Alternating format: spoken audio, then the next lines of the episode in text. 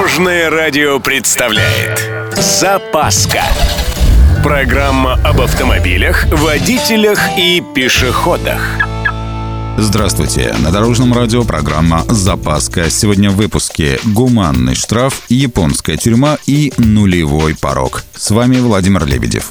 Поехали! Алкоголь за рулем – плохо. Это знают все – между тем, лето, шашлыки, пикники, походы. Соблазн велик. А ведь накажут. На первый раз минус 30 тысяч рублей с кошелька. И права на полтора, а то и два года отнимут.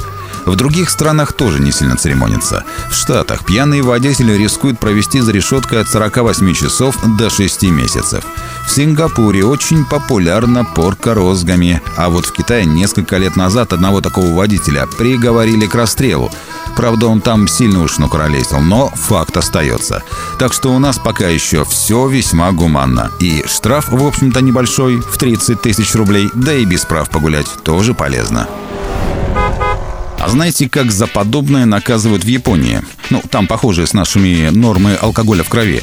В общем, пойманный пьяным за рулем водитель будет обязан либо провести 5 лет в тюрьме, либо заплатить штраф в миллион йен. Это где-то 700 тысяч рублей, если в нашей валюте. При этом, если в машине найдут пассажиров, то каждого из них тоже оштрафуют. Как минимум на полмиллиона местных тугриков. Ой, про лишение прав забыл. Тут без вариантов. Пять лет. Строго? Но ну, зато Япония одна из самых дисциплинированных и безопасных в плане вождения стран. Собственно, в разных странах по-разному, но кое-где работает нулевой уровень алкоголя – примеру, все водители в Бразилии и Египте должны быть абсолютно трезвы. Даже в Чехии с их прекрасным пенным напитком нулевой порог. В некоторых государствах нулевой уровень действует только для особых категорий водителей. Новичков со стажем вождения меньше 2-3 лет, таксистов, профессиональных водителей грузовиков и автобусов. К ним относятся Германия, Италия, Таиланд, Турция и Австралия.